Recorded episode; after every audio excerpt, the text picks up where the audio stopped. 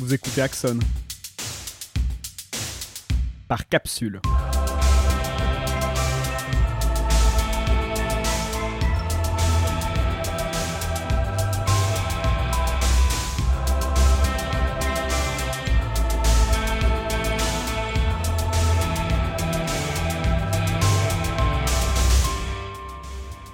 Bon, c'est bien mignon ces histoires de genre, mais la nature, elle, elle ne se pose pas de questions. Elle est binaire, n'est-ce pas? Et puis, si on peut faire confiance à quelqu'un, c'est bien la science du 19e siècle, pas vrai? Et puis, c'est pas comme s'il existait des ambiguïtés sexuelles dans la biologie de l'être humain, hein Vous l'avez compris, nous allons parler de biologie avec Joël Viels, à qui nous avons posé nos questions, comme toujours, naïves, et auxquelles nous avons eu des réponses, comme toujours, surprenantes. Axone, le genre et la biologie, c'est maintenant. Bonne écoute.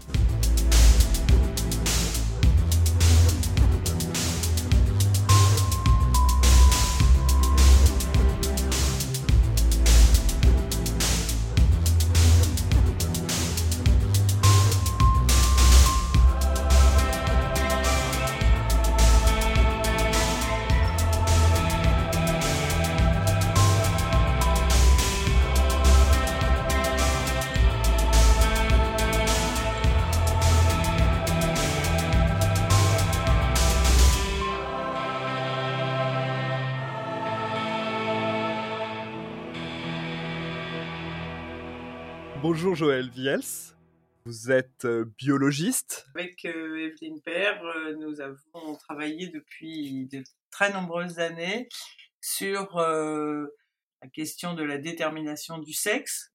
Donc moi d'un point de vue cellulaire et moléculaire, et elle d'un point de vue plus anthropologique et paléontologique. Elle travaille sur le- les squelettes. On a une recherche que moi je qualifie volontiers de critique féministe des sciences. Vous le savez, nous ne vivons pas dans une société où la science est neutre. En tout cas, moi, je ne le crois pas. Et donc, les gens qui font la science la font avec de là où ils sont, c'est-à-dire dans une société qui est relativement euh, toujours, toujours sexiste. Très bien.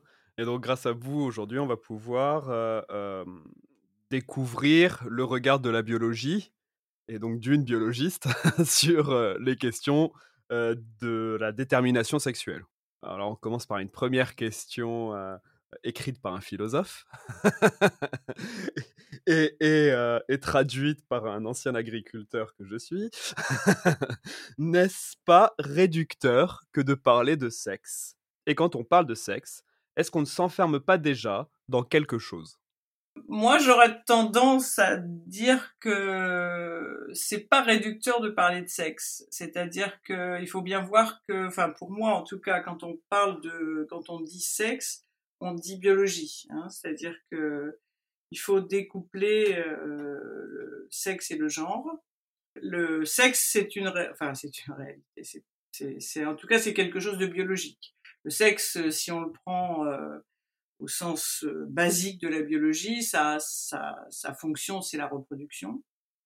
Je sais pas comment on peut dire, l'évolution, la nature, euh, appelez-le comme vous voulez, a créé un nombre incalculable de façons de, d'aboutir à des individus sexués. Qu'est-ce que c'est qu'un individu sexué? Un individu sexué, c'est un individu qui euh, est, est capable de faire des, enfin, est capable, n'est pas capable de se reproduire lui-même, d'accord Et il y a besoin de deux personnes pour se reproduire. La fonction sexe dans, en, biologie, c'est une, fonction qui est destinée à faire que une partie de la population va faire des cellules qui, ce qu'on appelle des gamètes, qui ont que la moitié du patrimoine génétique et qui euh, doivent fusionner avec une autre cellule, un autre gamète pour fabriquer un individu, refabriquer un autre individu qui évidemment sera différent de vous-même, d'accord Et des deux personnes qui l'auront conçu. On estime que le sexe est basé sur les chromosomes, ce qui est vrai euh, ce qui est vrai, ce qui est vrai, pas, pas que sur les chromosomes, mais il est, il est basé sur les chromosomes. Ce, ce qui nous diffère entre les mâles et les femelles, c'est que les femelles ont deux chromosomes X et les mâles ont un chromosome X et un chromosome Y. Donc ça, on a tendance à penser que, enfin, quand j'interroge les gens autour de moi, tout le monde me dit oui, oui, XX, XY, tout le monde sait ça. De fait, de fait, c'est ridiculement faible en, nombre d'individus cette, cette façon de, de faire de la biologie, vous voyez. C'est-à-dire que si vous prenez les oiseaux, par exemple, au lieu, là, les oiseaux, euh, c'est la ce qui, celui, le, le, sexe qui a deux chromosomes différents, c'est les femelles. Les femelles sont, sont, on appelle ZW et les mâles sont ZZ. Il y a même des, il y a même des espèces à l'intérieur d'une même espèce où cohabitent des individus qui ont, qui ont le, le, le on va dire le, le, système XXXY et le système ZZ et ZW. Donc déjà ça, oui, même au niveau des chromosomes, c'est c'est c'est pas c'est pas si pas si simple que ça. Déjà le, la biologie ou la nature a développé d'autres systèmes. Mais vous avez plein d'autres systèmes pour faire du sexe. Enfin bon, euh, je pense que tout le monde a vu euh, je sais pas, le, poisson clown, là, euh, Nemo, je sais pas quoi. Vous voyez, ils avaient aussi dans les dans les poissons, et c'est pas que les poissons, les petits poissons avec des jolies raies hein, c'est beaucoup les dorades, etc c'est des poissons qui sont capables de changer de sexe pendant leur vie. Des poissons qui vivent par exemple dans des petites colonies où il y a une femelle dominante qui mais qui se reproduit qu'avec un seul mâle. Si cette femelle vient à mourir, à ce moment-là, c'est le mâle qui, qui est copulé avec elle qui va devenir femelle, donc qui va changer ses organes génitaux quand même, hein, et qui va se mettre à être capable de faire des, petits poissons. Et, un autre mâle de la, dizaine de mâles de la colonie va, prendre la place du, mâle copulateur. Il y a des, des façons de faire du, du sexe, euh, il y en a, euh, je sais pas, peut-être qu'il y en a même qu'on connaît pas. C'est, vraiment euh, des exemples comme ça, il y en a plein. Un, les otiorynques, un petit mammifère marin. Alors les femelles ont 5 fois XX, mais 5 fois XX qui sont pas similaires les uns aux autres, d'accord? 5 paires X, 5 paires de X qui sont pas identiques les uns aux autres, et, les mâles ont 5 XY. Pouvez avoir aussi euh, des, un nombre, la, la, différence vient du nombre de, de chromosomes. Euh, bah, par exemple, il y a des espèces où il n'y a pas de Y. Donc, euh, si vous avez un chromosome sexuel, vous êtes une femelle. Si vous n'avez pas du tout de chromosome sexuel, vous êtes un mâle. On apprend à l'école, c'est rarement ça. On apprend rarement qu'il y a des tas de formules, des tas de choses comme ça. La biologie est pas réductrice. La façon de, de, de faire du sexe, c'est incroyablement compliqué et incroyablement varié même si on se met par exemple dans l'espèce humaine ou les enfin les mammifères en général. Le processus sans doute le plus compliqué, c'est celui de la différenciation sexuelle. Parce que faire du foie, vous faites du foie ou de, la rate ou, des os ou n'importe comment, vous le faites pareil que vous soyez un mâle ou une femelle. Par contre, si vous, avez, si vous devez devenir un mâle ou une femelle, ça nécessite quelque chose qui est assez, qui est plus, on imagine assez facilement que c'est plus compliqué parce que vous partez de quelque chose qui est identique, enfin avec un système génital indifférencié, d'accord? Donc jusqu'à la sixième, septième semaine, l'embryon est rien. Ensuite, entre 8, 9, 7, 8, 9 semaines, vous vous différenciez, vous fabriquez d'abord euh, ce qu'on appelle les gonades. Donc euh, les gonades, hein, c'est les ovaires et les testicules.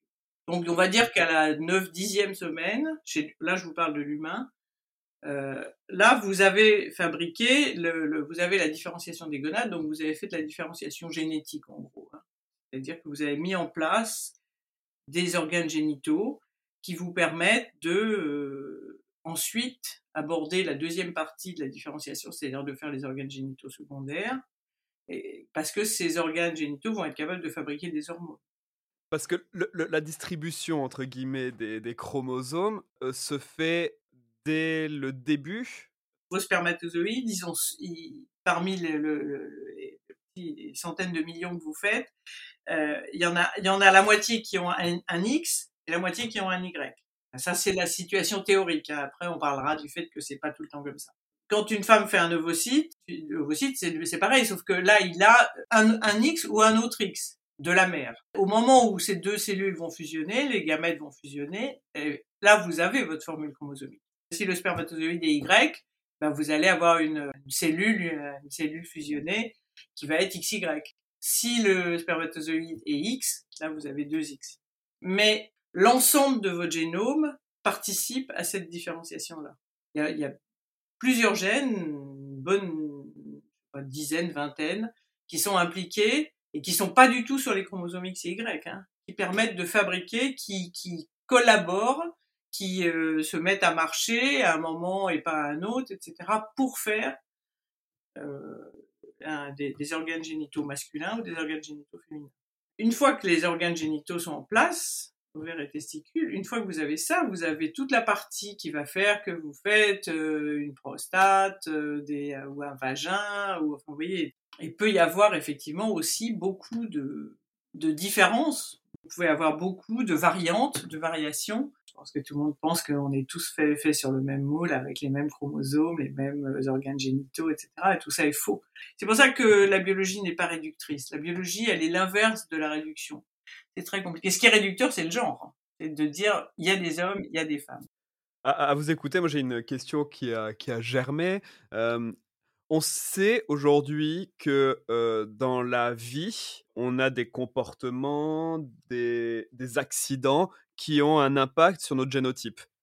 Je vais illustrer ça avec un exemple qui tiré de mon ancien métier, l'arboriculture.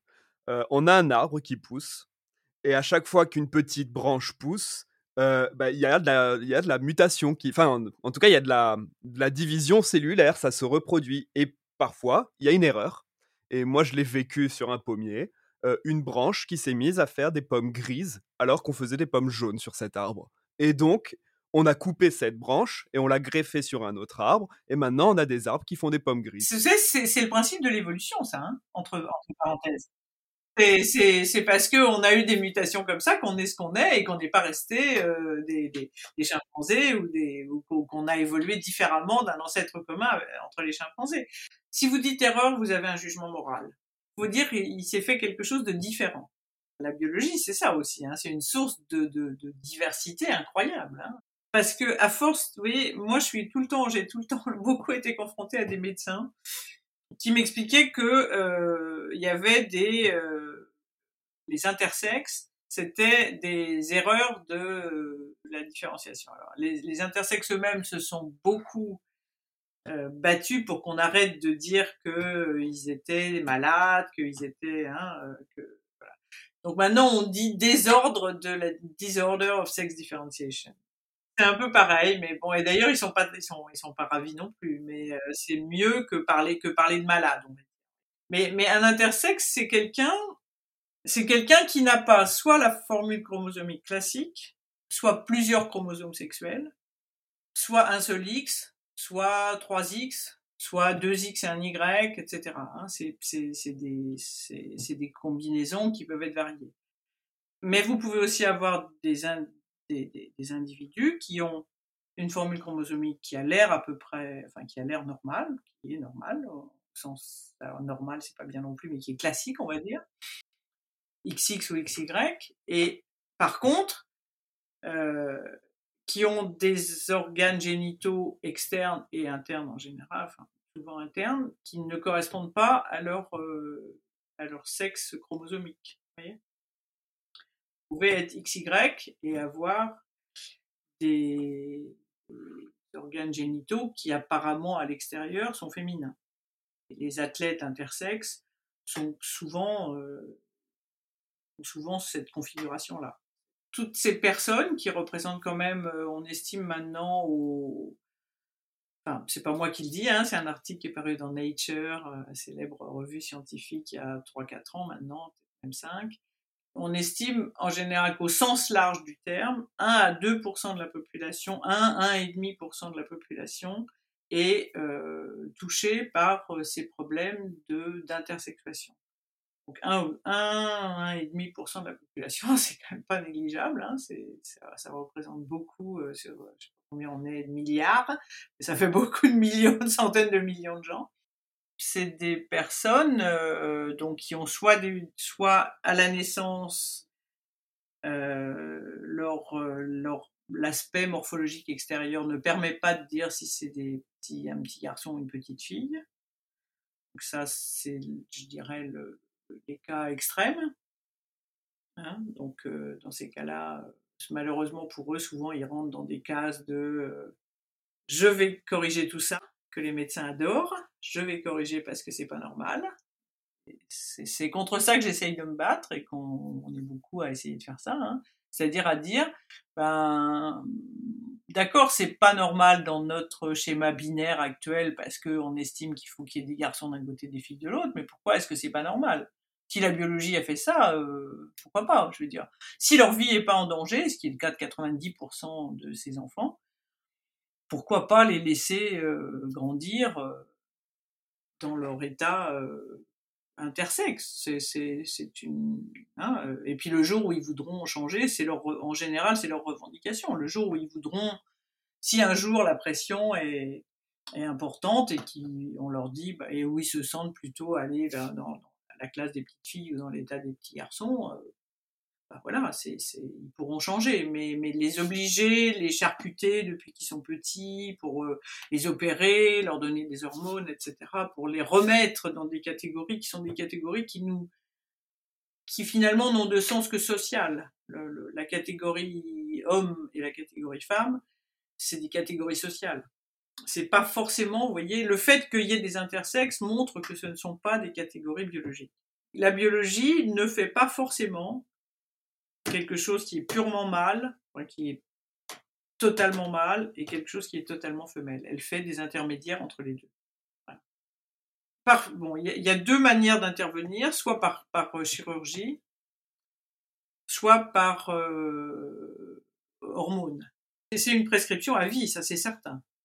C'est pour ça que je pense beaucoup d'associations d'intersexes demandent qu'on laisse les choses euh, évoluer euh, un peu naturellement, je, dirais, c'est-à-dire sans intervention définitive. Je pense que nombre d'associations et de militants, ils n'ont pas envie que euh, on les définisse comme mâles et femelles puisqu'ils ne le sont pas. Le fait que cette biologie-là existe remet en cause le fait que d'un côté il y a des hommes et de l'autre côté il y a des femmes en, fait, il y a autant, autant de situations que, que, que d'intersexes, je dirais. C'est-à-dire qu'il y en a qui ne cherchent qu'une chose, c'est-à-dire effectivement à se fondre dans euh, euh, le moule de bah, moi je me sens homme, donc je veux être qu'on me considère comme un homme, même si j'ai pas biologiquement totalement les attributs des, des hommes, et, euh, et, et, et, à l'inverse. Donc euh, bon, après c'est un problème de ressenti individuel, mais de fait, euh, il le ils ne rentrent pas totalement dans les cases. Ils sont sur la position fichez-nous la paix biologiquement. Laissez-nous euh, être ce qu'on veut biologiquement et euh, bah, attribuez-nous si ça vous arrange mâle ou femelle ou homme ou femme, mais laissez-nous tranquilles. Tous les témoignages que j'ai vus sont, c'est glaçant. Hein enfin, c'est un peu moins maintenant, mais il y a un médecin qui est très célèbre dont j'oublie malheureusement à chaque fois le nom, qui est un chirurgien suisse qui est qui est parti, qui a opéré des enfants pendant euh, des enfants intersexes pendant 20 ans de sa vie et qui, au bout de 20 ans, après avoir discuté avec des féministes, etc., et des intersexes beaucoup, a fini par euh, partir en croisade pour dire à ses collègues arrêtez d'opérer, arrêtez, arrêtez, arrêtez, attendez, n'opérez pas à la naissance. et il est ostracisé. Hein. Alors, on voit que il y a des mâles qui peuvent être porteurs de l'enfant, il y a des mâles, enfin, il y a... Pourquoi mâle, pourquoi femelle? Ça, c'est des, termes fonctionnels pour différencier, vous pourriez dire pour les bactéries, euh, il y a, d'autres termes, on dit euh, euh, positif, négatif. Il reste, je dirais, pour l'instant encore incontournable, le fait qu'il faut un gamète mâle et un gamète femelle pour faire un embryon chez les mammifères, dans les espèces, ah, sinon vous avez plein de, plein de, dans les plantes par exemple, c'est pas forcément comme ça. Hein. il y a les espèces sans sexe euh, se reproduisent, euh, les, virus, les virus, ils n'ont pas besoin, ils s'en foutent, ils, ils s'auto-reproduisent.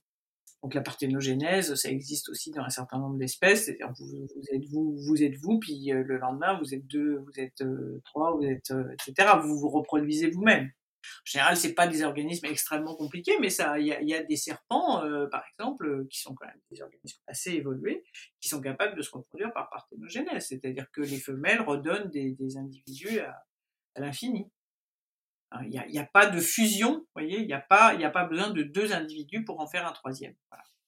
Donc mâle-femelle, ça a à voir avec ça. Alors on aurait pu dire, euh, je sais pas quoi, moi, parent 1, parent 2, ou j'en sais rien, vous voyez. Euh, euh c'est pour, montrer qu'il y a deux, il y a deux, il y a deux parents justement pour le coup qui donnent un, troisième individu. Oui, on aurait pu, je je sais pas, je sais pas du tout pourquoi on dit mâle femelle. Maintenant mâle femelle ou homme femme, ça c'est comme je vous disais, c'est très connoté et on et on, on projette sur euh, tous les animaux le fait que les lions, les lions sont il est fort, etc. Chez, chez l'humain, le dimorphisme sexuel, il est il est limité, on va dire. Hein un homme, une femme, on, euh, la différence de taille, elle est minime, la différence de corpulence aussi. Enfin, c'est pas ça qui va faire la différence.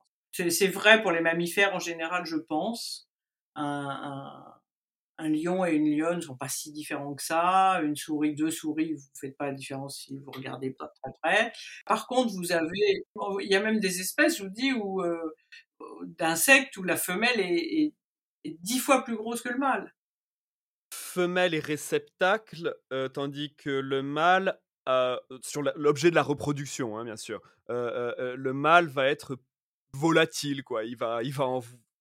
Parce que même dans les, dans les plantes, je reviens à mon ancien métier, les kiwis, pour faire pousser des kiwis, il faut un mâle et plein de femelles autour, parce que le pollen va partir sur les, fleurs femelles, et, les fleurs du mâle les fleurs de l'espèce mâle vont tout simplement flétrir rien donner du tout. Ça va, il y a le pollen qui part et puis après le mâle, le plan mâle, il y a plus rien du tout. Quoi, c'est volatile, c'est mort. Et par contre, les, fruits femelles, enfin les fleurs femelles vont réceptionner le pollen dans les pistils et c'est là où ça va faire un fruit.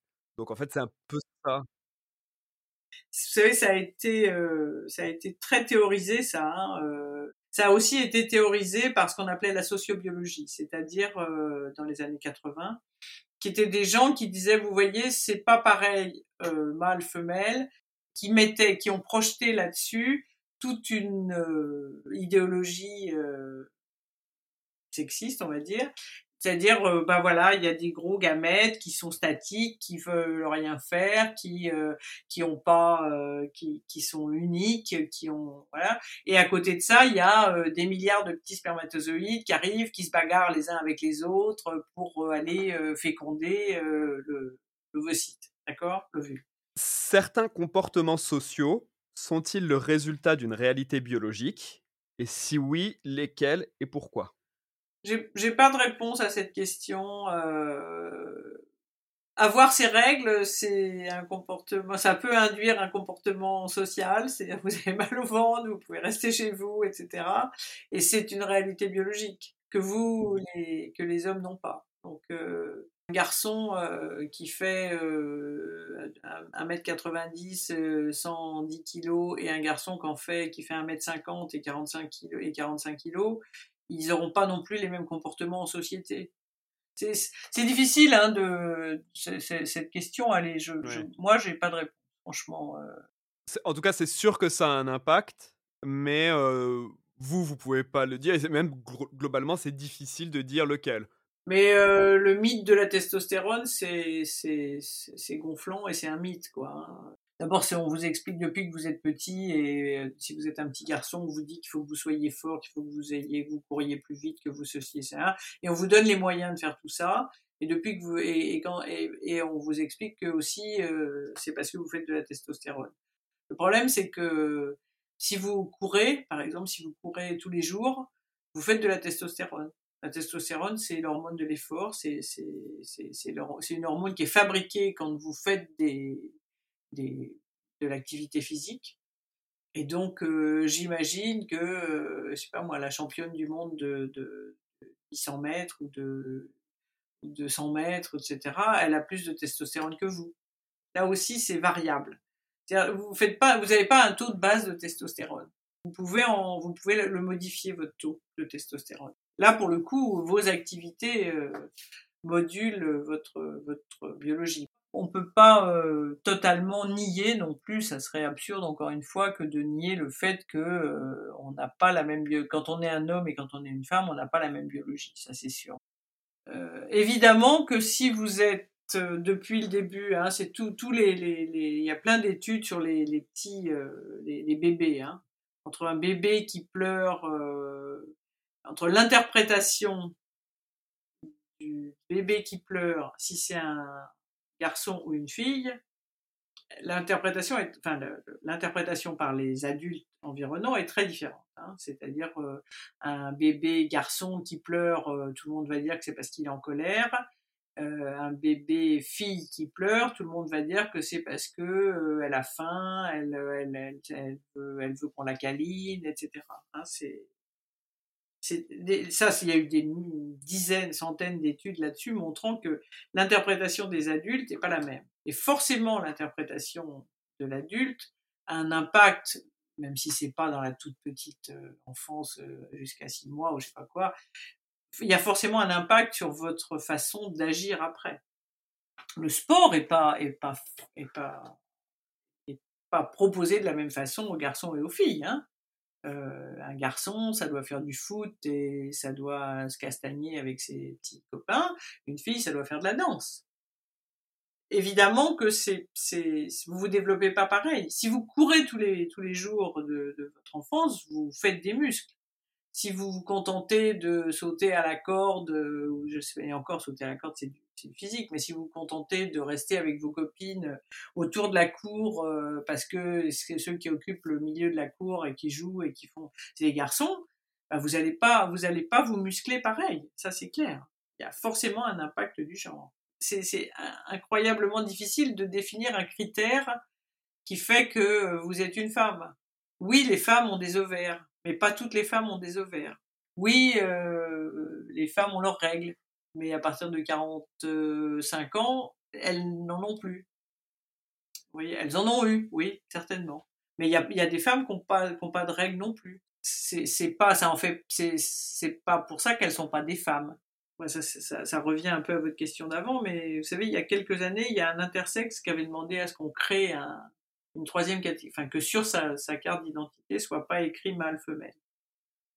Il a gagné d'abord en, un premier tribunal qui a dit bon d'accord, puis ensuite la Cour de cassation a pris l'affaire en main et a rendu un jugement, euh, a cassé le jugement euh, elle-même, hein, personne l'a personne l'a saisi.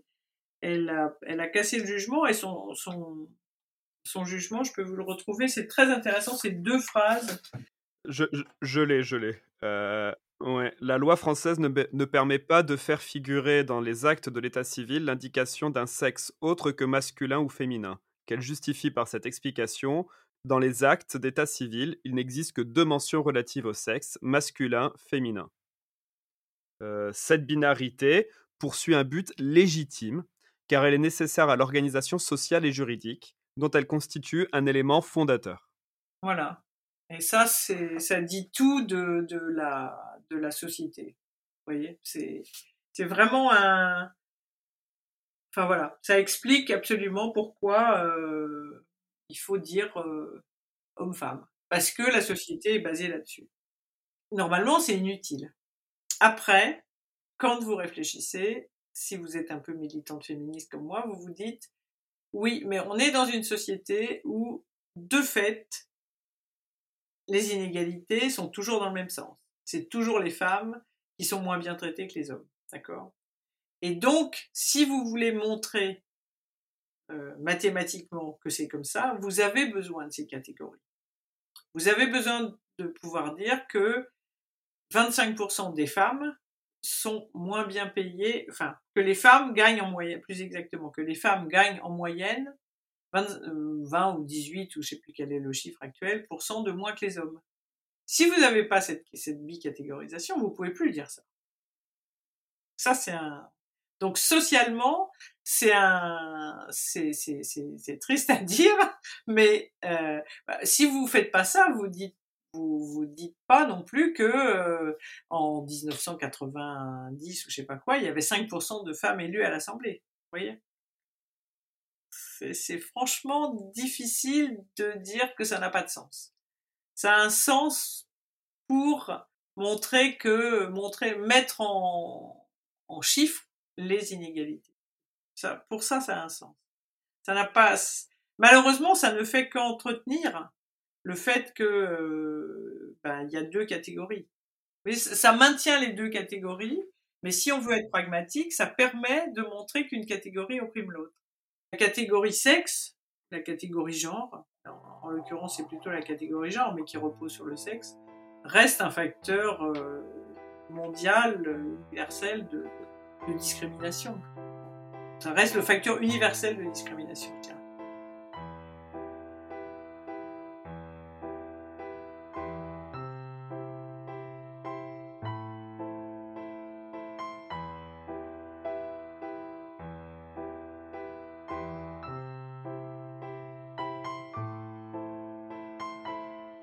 Cet épisode vous a été proposé par Mathieu Blais et Nicolas Chavardès.